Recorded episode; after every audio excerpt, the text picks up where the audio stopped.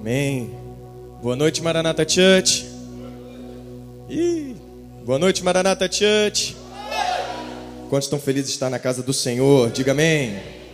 Seu mesmo, no seu lugar mesmo, assentado, curve sua cabeça se você pode. Queremos te agradecer, Senhor. Agradecer porque o Senhor tem nos sustentado. E nessa noite, Deus, nós queremos celebrar a vida, celebrar, Deus, a tua presença no nosso meio.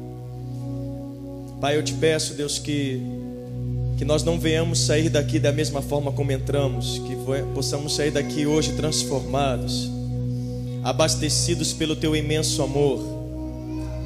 Possamos sair daqui hoje, Deus, fortalecidos pelo teu braço forte, Senhor. Colocamos nossa fé em Ti, colocamos nossa esperança em Ti. Cada coração, Deus, que entrou nesse lugar, talvez machucado, ferido, sobrecarregado, possa ter um encontro com tua alegria, possa ter um encontro com tua paz, possa ter um encontro contigo nessa noite. Percorra cada coração nessa hora, Senhor. Nos enche de ti, Deus. Encha-nos de ti. Encha-nos de ti. Tu és um Deus vitorioso. Não há outro igual precioso, majestoso, Salvador. É. Obrigado pela libertação, porque éramos escravos e hoje somos livres em Ti. Obrigado, Deus, porque éramos enfermos, doentes e hoje podemos experimentar a cura. Somos sarados, sarados Através do teu sofrimento na cruz do Calvário, o Senhor comprou no Calvário a nossa vida. Éramos mortos, hoje somos vivos por tua causa, Senhor. Éramos vazios e hoje somos cheios, porque o Senhor é a nossa plenitude. Se você pode, erga a tua cabeça para o teto dessa igreja e diga assim comigo: eleva os meus olhos Diga com autoridade, diga com fé, diga: eleva os meus olhos para os montes, de onde me virá o socorro. Diga: o socorro. Diga assim: o meu socorro vem do Senhor, que fez os céus e a terra. Se você crê nisso, dê um forte aplauso a Ele. Teu socorro vem dele, meu amado.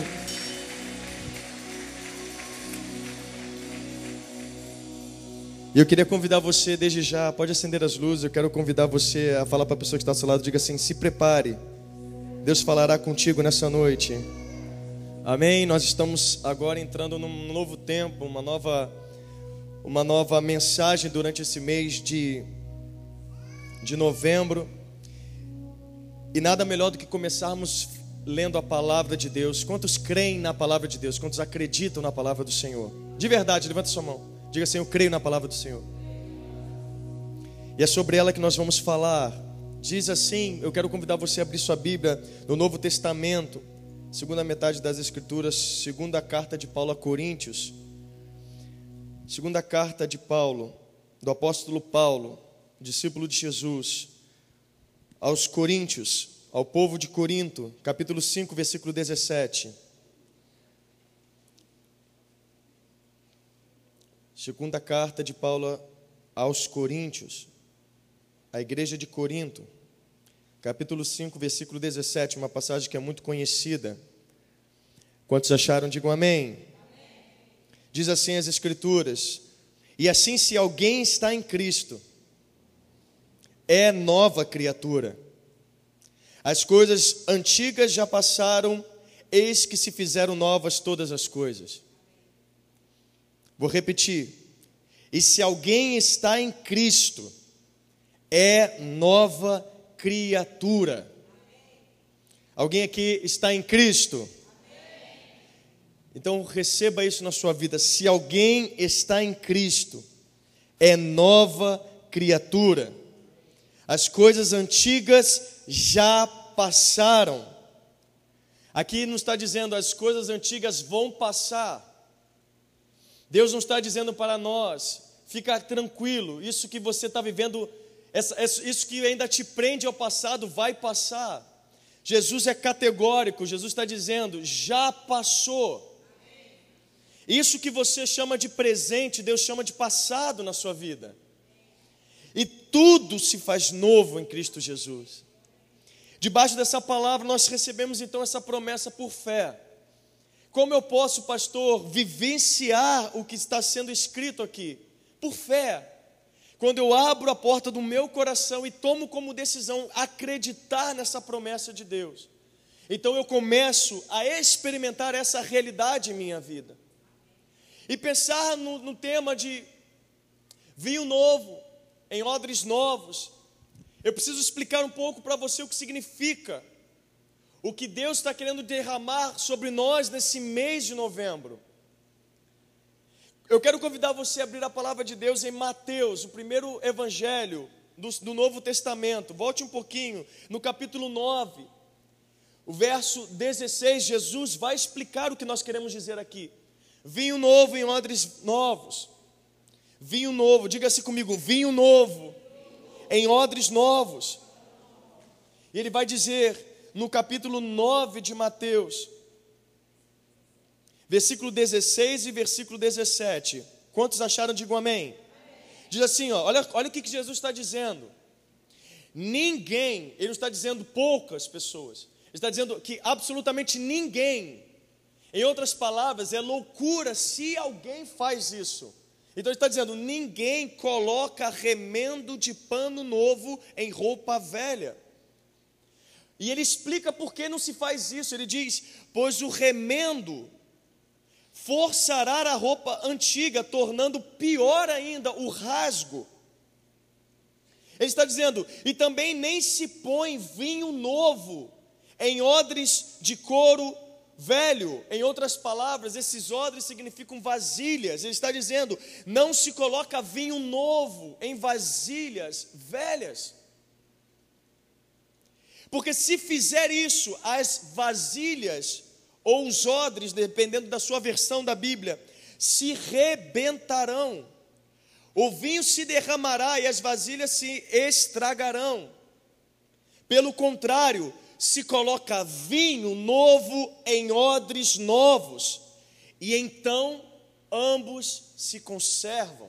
Feche os olhos, Pai, toma esse momento da tua palavra, abra o nosso coração Captura, Deus, o coração dessa filha, desse filho do Senhor. Cremos, ó Pai, que nós não viemos aqui pelas nossas próprias forças, mas o Senhor nos trouxe a esse lugar. E uma vez que estamos aqui, estamos diante de Ti, e sabemos pelas Escrituras que diante de Ti nada é, é impossível. Transborda a Tua vida em nós e que nós possamos aprender contigo nessa noite, em nome de Jesus. E todo aquele que crê diz amém. Então, olha o que Jesus está dizendo. Jesus estava caminhando conosco nessa terra. As Escrituras mostram que no momento, Jesus estava sendo constantemente argumentado, questionado pelas práticas que ele fazia.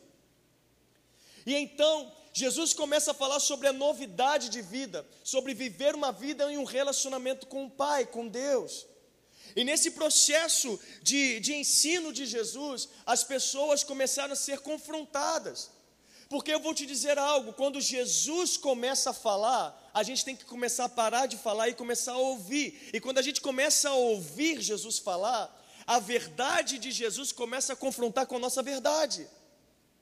A gente tem, a gente tem muitas convicções, nós temos muitas, inúmeras ideias e opiniões e certezas nós temos inúmeras linhas de raciocínio, visões, interpretações da vida. Mas quando nós nos deparamos com Jesus, é o momento que nós somos colocados agora em xeque, onde Deus vai abrir o nosso coração e revelar o que nós estamos sentindo. E então as pessoas estavam falando sobre várias práticas religiosas, dizendo: Senhor, eu não vejo os seus discípulos jejuarem. E Jesus, em outras palavras, está dizendo assim: eles, estão, eles vão jejuar para quem se eles estão comigo? Eu sou o Pai, eu sou um com o Pai. Se eles forem jejuar, ou seja, abrir mão de comer algo e ter uma vida de oração para buscar comunhão com Deus, eu sou Deus. Não faz sentido eles jejuarem por algo que eles têm com eles. Aí Jesus vai dizer essa verdade, dizendo: não se coloca remendo novo em vestes antigas, passadas, velhas. Por quê? Porque uma vez que eu vou lavar, uma vez que eu vou remendar e vou lavar, esse tecido mais novo ele vai enxugar e ele vai rasgar, porque as estruturas velhas não suportarão a tensão. O que Deus está querendo dizer é que Ele tem para nós, deixa eu te dizer, nós não estamos encerrando um ano velho, nós estamos nos preparando para o ano novo. Ah, eu acho que você não entendeu. Mês de novembro não significa que nós estamos encerrando um ano velho, significa que nós precisamos começar a criar expectativas, porque Deus está nos preparando para pisar no ano de 2020, vivendo uma realidade completamente diferente. Posso ouvir um amém? Você crê nisso? Então, deixa eu te dizer uma verdade. Se, se aquele que está em Jesus é nova criatura, e a palavra diz que talvez, ela não, tá, ela não está dizendo que talvez as coisas vão se tornar novas, é afirmativo. Deus está dizendo: se você estiver em mim, tudo novo na sua vida se faz. E aí você pergunta, Senhor, tá, eu creio na tua palavra, mas por que isso ainda é vivo? Por que, que eu ainda experimento? Por que, que ainda lidou com essas circunstâncias? Por que ainda penso? Por que, que eu ainda sinto? Por que, que eu ainda me movo em coisas antigas? Em outras palavras, a pergunta que, que não quer calar no nosso tempo de hoje é por que, se nós estamos em Jesus, uma vez que o meu coração está nele, e ele é para mim tudo, por que, que eu ainda vivo com, debaixo de sofrimentos? Por que, que eu ainda sofro em alguma área da minha vida? Por que, que eu ainda careço de algo na minha vida? Por que, que eu ainda estou passando por dias difíceis em certas áreas? E o que nós temos aprendido com essa mensagem, com esse versículo, é que todo cenário de sofrimento é um sinal de tratamento.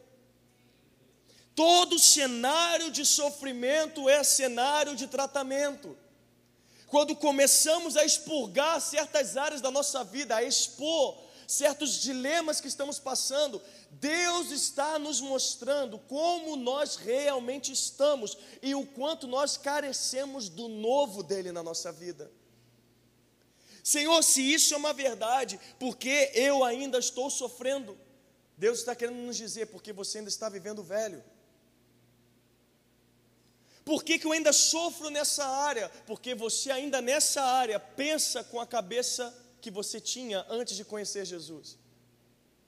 Por que, que os meus relacionamentos ainda não são relacionamentos saudáveis nessa área? Por que, que eu ainda sofro com isso? Porque você, de alguma forma, não entendeu que para reagir nessa nova vida em Cristo, precisa conhecer a mente de Cristo precisa saber entender como Deus quer que você opere na sua vida. Não tem como, escute, você não produz o novo de Deus. Escute, você não produz o novo de Deus. Hoje você está ouvindo, nesse domingo, uma nova palavra. Essa palavra de hoje não é a mesma palavra da semana passada, amém? Portanto, isso aqui é novo. Essa palavra é nova, mas essa palavra ela pode não ter nenhum efeito se a partir desse domingo, durante essa semana, você não buscar o coração de Deus e saber como aplicar essa verdade na sua vida. Se isso não for a sua decisão onde você estiver sentado agora, se você não quiser, não desejar verdadeiramente colocar em prática cada ensino do que Deus está colocando, essa semana será exatamente como a semana passada. Então, pastor, o que o senhor quer dizer? Eu quero dizer que as coisas novas só se tornam realmente novas quando eu começo a tomar passos novos na minha vida. Quando eu começo a reagir diante das circunstâncias de forma diferente. Jesus está dizendo: o novo arrebenta o velho. Então Deus está querendo mostrar para a nossa vida que assim como o, o remendo novo não, não se deve colocar em panos velhos, porque ele vai arrebentar o velho. Ele também está dizendo que as vasilhas que já suportaram outros vinhos, e elas agora estão velhas. Quando você coloca vinho novo, quando ela fermenta em altas temperaturas, ela vai rasgar a vasilha. Não há como suportar o vinho novo, ou seja, a novidade de Deus, se ainda estamos com a nossa estrutura interna velha. O que aconteceu? O que, que significa, pastor, o rasgar? Me explica melhor o que é o rasgar porque eu não estou entendendo. Significa que Deus vai me rasgar? Significa que aquilo que Deus colocar em mim não vai ficar? Basicamente isso. Significa que você em algum momento vai entrar em choque com Deus. Vai ter um momento que o ensinamento não vai fazer tanto sentido assim. Por quê? Porque Deus está nos levando a um tempo para reconhecermos que se nós não nos dispusermos, não tomarmos uma decisão de viver o novo, nós estaremos nos preparando para um novo, que na verdade é a mesma coisa do que já aconteceu. Eu não sei se você já passou por essa experiência na sua vida. Você entrou, chegou no dia 30, no dia 29 de dezembro, você já começa a querer comprar uma roupa nova, e aí você já começa a ver aqueles, aqueles anúncios na TV que está tudo, a Réveillon vai ser aqui, vai ser ali, e aí você já vai começando a criar expectativas. Talvez no, no, no último dia de trabalho da sua empresa tem uma festa de final de ano, e ali as pessoas começam a desejar coisas novas, e você vai construindo a esperança de que esse ano novo vai ser um ano melhor do que foi aquele passado. E aí você começa o ano novo, passa o Réveillon e você começa a querer viver o novo. E aí você começa a perceber que os problemas do ano passado voltaram. Alguém já passou por isso? Quem nunca passou por isso? Quem já passou por isso? Ah, obrigado, você estava meio preguiçoso agora, me ajudou. A gente começa a olhar e falar, cara, o mesmo problema. A mesma situação, eu comecei bem, não terminei bem.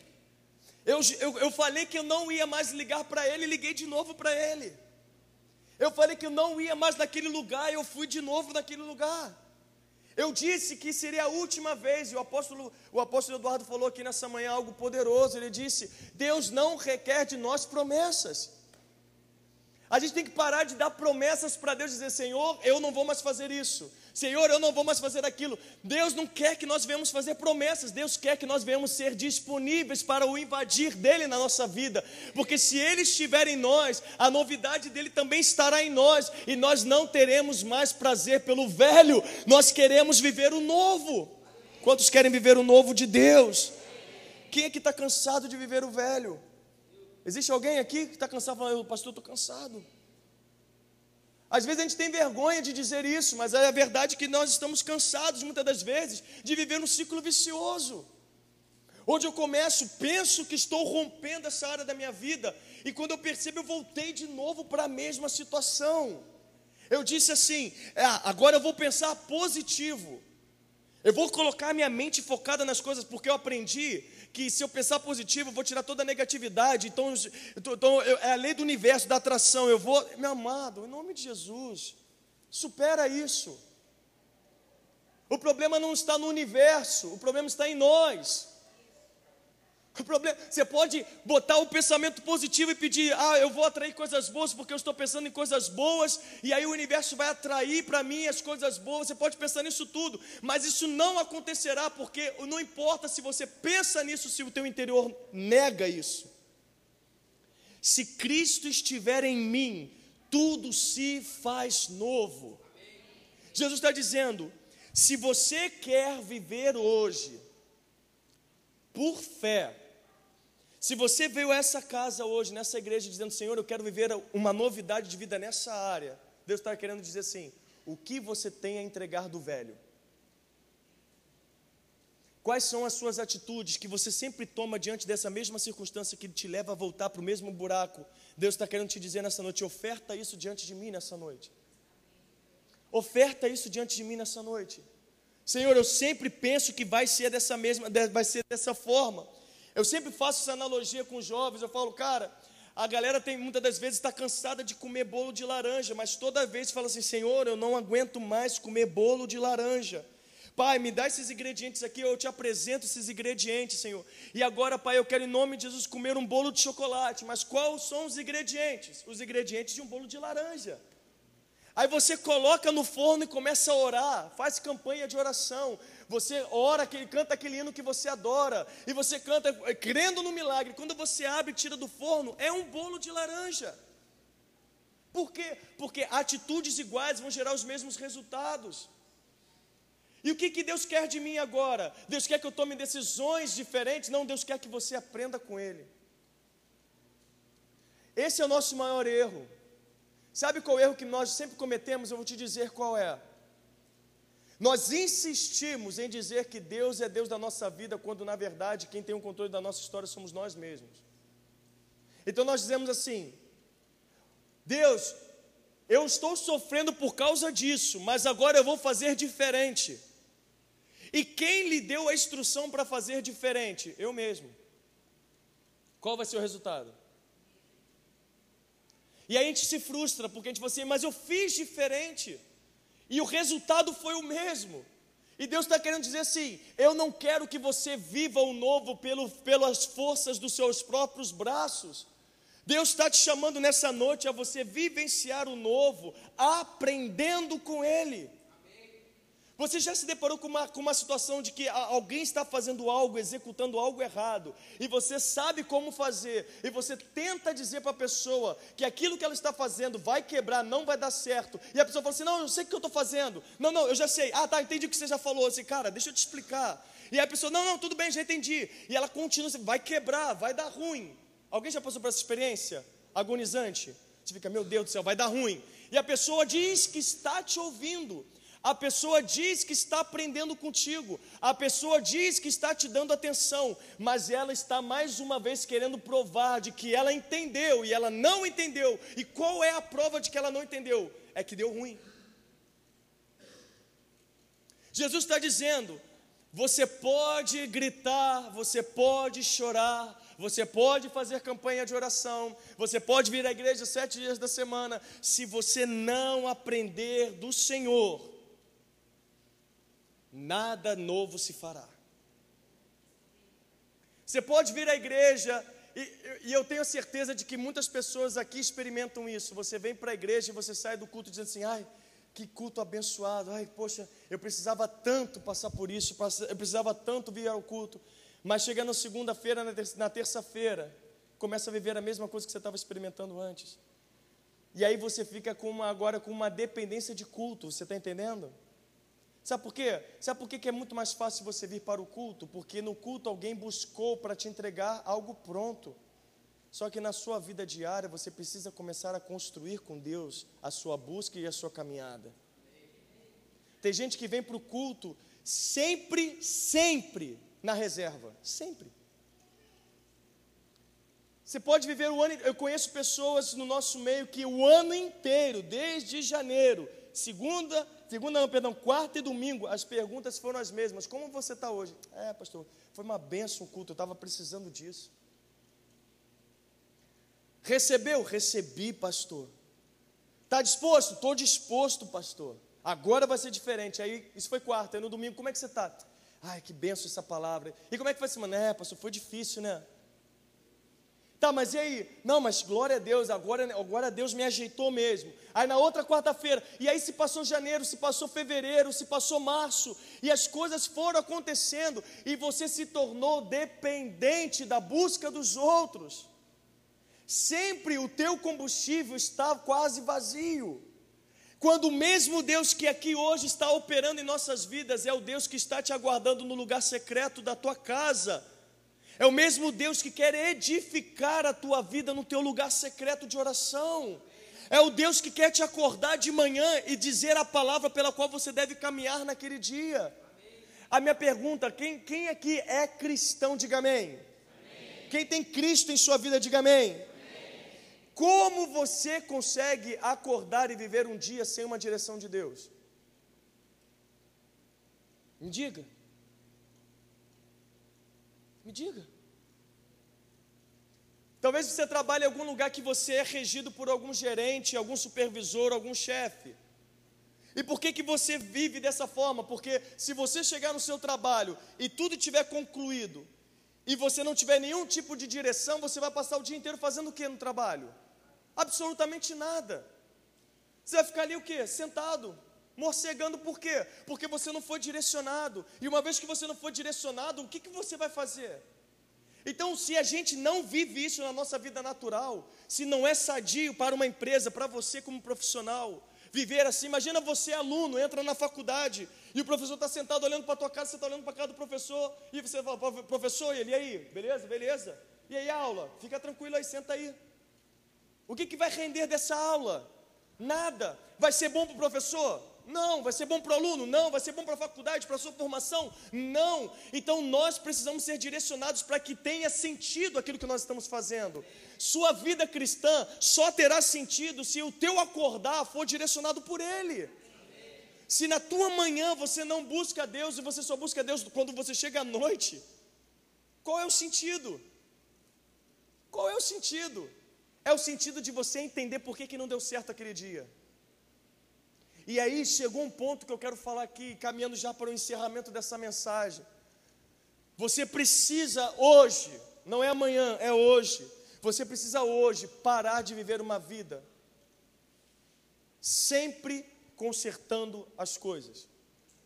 O que, que significa isso? É uma vida sempre arrumando as coisas. É uma vida sempre de retalhos, é uma vida sempre de de esgotamento, é uma vida sempre de remendos, é uma vida sempre de prejuízo. Eu vivo isso na minha casa às vezes. Eu acabei de arrumar a sala. A minha filha precisa de 10 minutos para fazer tudo aquilo que eu demorei uma hora para fazer, ela, ela arrebenta a minha sala em 10 minutos. E a gente vai fazer isso todo dia, tem uma hora que a gente fala assim, Senhor, eu vou viver essa eternidade? Eu estou sendo punido.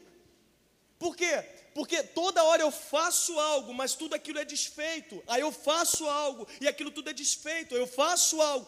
Deus está querendo dizer: saia de uma vida de prejuízo. Deus não quer que você venha à presença dele sempre pedindo para que ele venha estancar uma sangria.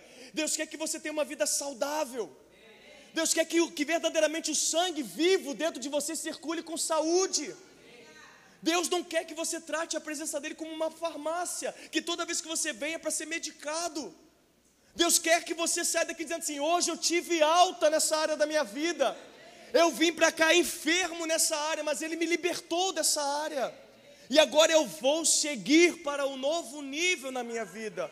Então, etapas novas só vão acontecer na sua vida se você for novo.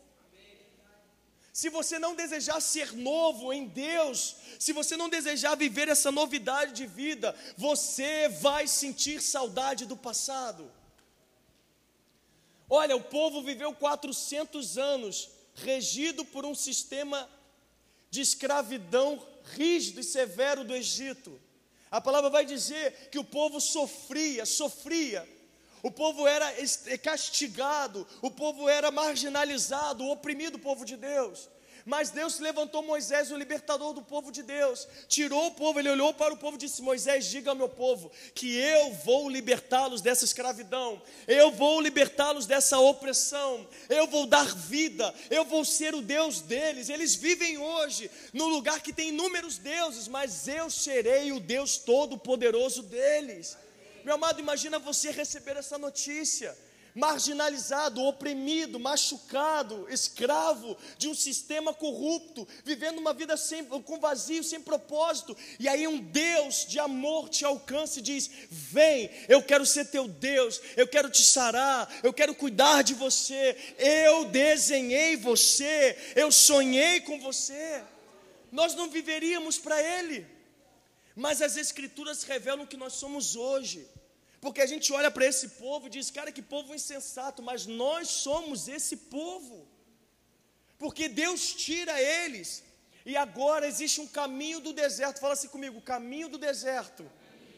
E por que Deus não tirou o povo da escravidão e já colocou na terra da promessa como ele havia prometido? Ele disse: Eu vou tirar vocês desse cenário E agora eu já vou colocar vocês na terra nova, na terra prometida, naquilo que vai ser o recomeço para vocês. A gente vive isso na nossa vida. A gente acredita que quando Jesus nos resgata, agora verdadeiramente já estou na nova terra. E Deus muitas das vezes não permite você viver uma novidade em alguma área da sua vida, porque você precisa passar pelo caminho do tratamento chamado deserto. E que caminho é esse, pastor? É o caminho de onde ele tira as coisas do passado e te dá as coisas novas. Pastor, qual é a necessidade disso? Esse Deus é muito extremista, não é não, meu amado? Sabe o que aconteceu? A maior prova foi o caminho. Porque quando o povo saiu do Egito, diz a palavra que o povo saiu guerreando, feliz, alegre, saltando com alegria, jubilando ao Senhor, vendo o favor de Deus, cantando, se alegrando. Quando passou do Egito e foi para o caminho do deserto, o povo começou a dizer assim: Ah, isso aqui está quente. Se era para ficar aqui nesse calor, tinha voltado para o Egito. Ah, não, isso aqui, isso aqui já, esse alimento que, cara, sempre a mesma coisa, sempre esse mesmo maná. Pelo menos eu comia menos no Egito, mas pelo menos tinha mais variedade. Não, eu passava fome no Egito, mas quando eu tinha comida, eu comia aquilo que eu queria.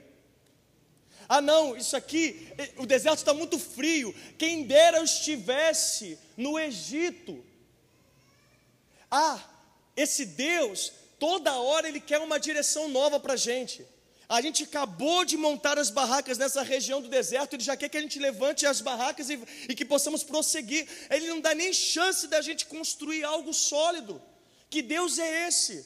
E o povo começou a murmurar contra Deus, porque Deus estava tirando o Egito de dentro deles. Meu amado, não duvide, há pessoas que no final vão tratar Deus como o grande vilão de suas vidas. Não duvide, há pessoas que vão dizer: Senhor, para que, que o Senhor me chamou? Me deixava lá.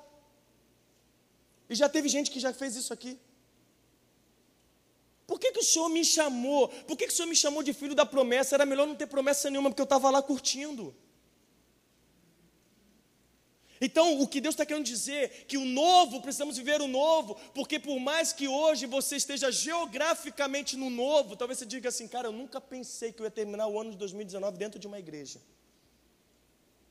Glória a Deus por isso. Mas existe algo dentro de você que ainda precisa sair de você, de mim. E o povo murmurava, até o dia que o povo disse assim: Por que ele me tirou do Egito? Deus estava mostrando o seguinte: Eu tenho uma promessa para você nessa área, mas você não está pronto. E sabe por que, que a pessoa do seu lado talvez receba aquilo que você gostaria de receber, mas não recebe, e ela recebe? Porque ela já está pronta. Você não está pronto. E sabe por que, que a gente acaba se agarrando na conquista do irmão que está do nosso lado e a gente queima etapas da nossa vida? Não, se fulano está tendo, eu também tenho que ter. É porque a gente acredita que o mesmo processo que está acontecendo na vida do irmão é o mesmo processo que eu estou passando, e não é. Fala para quem está do seu lado assim: o seu processo é diferente do meu. Fala assim: o seu tempo é diferente do meu. Eu posso ouvir um amém por isso? O povo murmurou. Senhor, por que, que eu não posso? Em outras palavras, Senhor, por que, que eu não podia trazer isso lá de trás comigo? Por que, que o Senhor tirou isso de mim? Deus vem na nossa vida e diz assim: Eu quero tirar o teu sofrimento. E aí você diz, Senhor, obrigado, porque sozinho eu não conseguiria me libertar disso. Mas vem a carência. E o que, que a gente diz para Deus? Deus, não tem como se eu converter aquilo, não? Hã? Tem como se eu converter aquilo, não? Tem como fazer isso para Cristo, não? Hein? Aquela, aquela parada. Sabe por quê, Deus? Porque tá, eu estou sentindo falta disso. E aí Deus está falando para você, sabe o quê? Você está sentindo falta disso porque você não me tem. Quando você me tiver, eu serei suficiente para você. Alguém já passou por isso aqui? O momento da sua vida, Deus foi tudo e hoje parece que Deus não é nada. A presença dele era tudo para você. Hoje, a presença de Deus precisa de mais alguma coisa. Precisa pelo menos de um McDonald's no final do culto, porque senão domingo não, não flui mais. Antes você sai daqui e fala assim: não quero nem comer, estou tão cheio de Deus que não quero nem comer. Mas hoje você está assim: o que, que tem para comer? Porque o culto já não é mais suficiente para mim. E a gente fica de pingo em pingo. Sabe qual é o problema de você ouvir várias vozes? É que você não vai ouvir nenhuma delas. Seu problema não é falta de busca de Deus, seu problema é não se submeter a uma voz. Aí você fica pingando de igreja em igreja, de ministério em ministério, de YouTube em YouTube. Você não está ouvindo nada, você não está crescendo. Não, eu estou pegando tudo, pastor. Porque, entendeu? Eu estou com sede. Não, você não está com sede, você está com rebelião dentro de você. Você não se submete a uma voz. Porque se eu escuto todo mundo, ninguém me escuta. Se ninguém me escuta, ninguém me conhece. Se ninguém me conhece, ninguém me trata. Então, para todo mundo, eu sou 100%. Mas quando eu entro num, num acordo e digo, trata a minha vida, eu quero estar debaixo de uma aliança real contigo, Senhor. Fala comigo, eu sei que vai doer, eu sei que, meu amado, a gente vai ser confrontado, Deus vai revelar em nós que aquilo que a gente queria que Ele tratasse, a gente não quer que Ele trate. A gente canta aqui na igreja, então liberta-me de mim. A gente diz, Senhor, pelo amor de Deus, não tira eu de mim. Porque se o Senhor tirar eu de mim, que será de mim?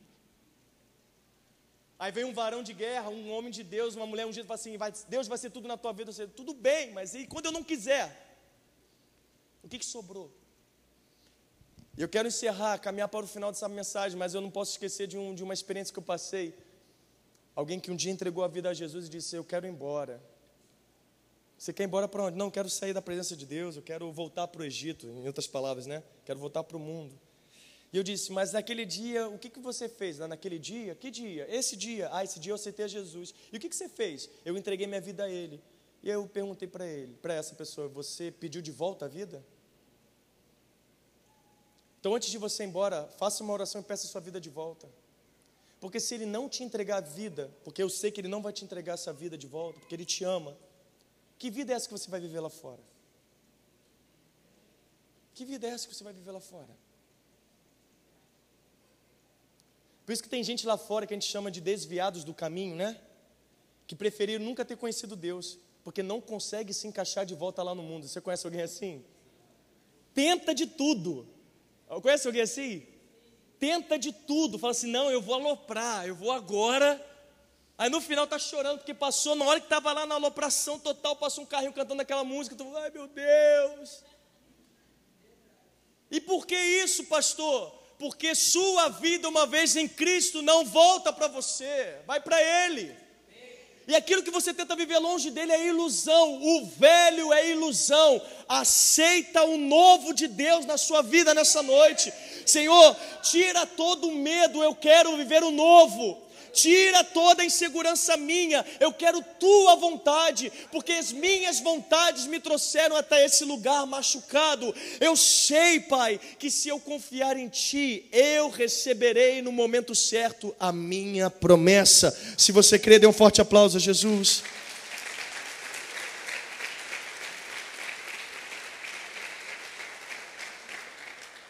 Sabe quanto tempo demoraria a viagem de, do Egito para a Terra Prometida? Em torno de 40 dias. Sabe quanto tempo durou? Quem sabe? Quem participou da escola dominical aí? Fala amém aí. Fala-se comigo, 40 anos. Por que 40 anos? Que Deus mal, né? Pô, zoeira, né? Falou, pô, vai durar 40 dias. Me iludiu, né? Aí Deus me iludindo. Não, Deus não te iludiu, não. Deus falou, era 40 dias, mas não foi 40 dias porque você não deixou. Sabe o que eu quero falar para você? Deus não tem pressa em te tratar. Quem está perdendo tempo é você. Se precisar demorar 80 anos para Deus te tratar, Ele vai demorar 80 anos para te tratar. Mas sabe por que, que demora 80 anos para te tratar? Não é porque você é difícil, impossível para Ele, é porque você não se submete em oito minutos, em oito meses, em oito dias. Sabe por que, que o povo demorou 40 anos e muitos morreram no deserto não viram a terra prometida? Porque não se submeteram ao novo. Eu quero, eu quero o novo. É como parece até minha filha quando faz pirraça. Eu quero. Desse jeito você não vai receber. E qual é a reação da criança imatura? Continuar fazendo a mesma coisa. Só que ela vai percebendo que do jeito que ela está ali, ela não vai conseguir. E aí o que, que você fala? Faz isso. Aí ela vai lá e faz, e você faz o que como um bom pai, uma boa mãe? Você dá. Pronto, viu? Você fez do jeito certo, recebeu do jeito certo. Deus está falando, vocês podem murmurar. Vocês estão vendo a terra prometida, vocês não vão entrar. Você está vendo ali uma promessa de um casamento. Senhor, eu estou vendo ali a mulher de Deus para minha vida, o homem de Deus para minha vida. Deus está falando assim: é bonito, né? Ah, tu é lindo, pai. É linda, né? Senhor, ela é maravilhosa. Mas não vai. Que isso, Deus? Não vai. Eu vou deixar você estragar ela. Vou deixar você estragar ele. Vai desviar o varão. Você, tá, você não está pronto. Fala para quem está do seu lado. Você precisa aceitar que você ainda está no processo com Deus. E eu quero terminar essa, passar, essa palavra lendo mais uma vez com os irmãos Mateus 11, 29. Mateus 11, 29. Fica tranquilo, meu irmão, que isso é só a primeira palavra desse mês de novembro. A gente ainda vai falar muita coisa boa. Amém? Quantos estão querendo realmente entrar no ano de 2020 novos no Senhor? Olha o que, que diz no versículo 29. Tomai sobre vós o meu jugo e aprendei de mim, porque sou manso e humilde de coração, e achareis descanso para a sua alma.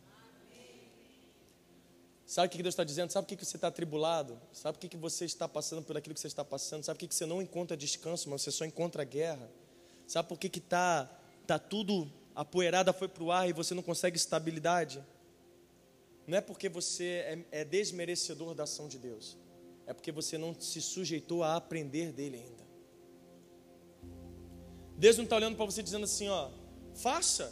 Estou esperando você fazer. Você está muito acomodado. Deus está falando assim, ô, aprenda de mim. Aprenda. É como aquela pessoa que eu falei com os irmãos aqui. Só um minutinho, faz isso. Não, não, não, peraí, já estou fazendo. Vai ter uma hora que ela vai cansar, ela vai olhar para você e você vai falar o que para ela? Ó, posso te ensinar? Você já passou por isso? Alguém já passou esse constrangimento? Eu já passei várias vezes. Não, eu vou fazer isso, isso, cara, calma. Aí você respira fundo, né? Porque você está querendo provar que você pode. Aí você diz, tá bom, faz. É isso, é tu. Ah, era só fazer isso? Era. E aí você percebe que todo o teu esforço, toda a tua força, toda a tua audácia, todo o teu encorajamento foi desperdício. Porque Deus não requer de nós força, Deus quer de nós obediência. Deus não quer de você dizendo assim, não, para você me servir você tem que estar tá pronto. Para me servir você tem que ser o cara. Para me servir, para andar comigo você tem que ser a mulher de Deus. Não, ele está falando assim, você tem que ser o que você já é. Mas eu vou te dizer uma coisa: depois que você se encontrar com Cristo, você já não vai ser mais a mesma pessoa. Porque a obra que Ele está edificando em você vai tornar você alguém além daquilo que você é hoje. Sabe o que Deus quer fazer? Deus não quer botar remendo novo em pano velho. Deus quer te dar uma veste nova, sem remendos. Você está entendendo? Deus não quer, escute, eu peço a Deus, Deus me dá, e Deus fala assim, não. Aí tu, caraca. Aí você encontra alguém no final do culto fala, cara, que culto tremendo, você recebeu? Aí você, por educação, fala, poxa, foi tremendo mesmo, recebi muito, recebeu nada, vazio. Mas aquela pessoa está saindo sorridente, você fala, ai que inveja santa que eu estou daquele irmão. E aí você fala, Senhor, por que, que eu não estou recebendo? Deus está falando, eu não te dou, porque você na verdade não precisa receber, você precisa se esvaziar. Porque se o copo já está cheio e você coloca, o que, que acontece? Transborda, e aquilo não fica. Deus está dizendo, eu quero tornar você odres novos para que você possa resistir, suportar a tamanha glória que Ele quer colocar sobre tua vida. Sabe que glória é essa? Por que, que, eu, tenho que, por que, que eu tenho que suportar essa glória? Porque se o Senhor está dizendo na palavra que o fardo dele é leve, o jugo é suave, então vai ser menos pressão, não, meu amado. Porque antes você dizer que jamais conseguiria perdoar, mas com a glória dele dentro de você, você vai suportar as ofensas e vai perdoar. Você disse: Eu não posso mais fazer isso, eu não tenho estrutura para isso. Mas quando você se esvaziar e Ele repor em você a presença dEle, você vai ter estrutura para recomeçar e avançar na tua vida. É por isso que Ele quer que você aceite essa transformação. Fica de pé em nome de Jesus.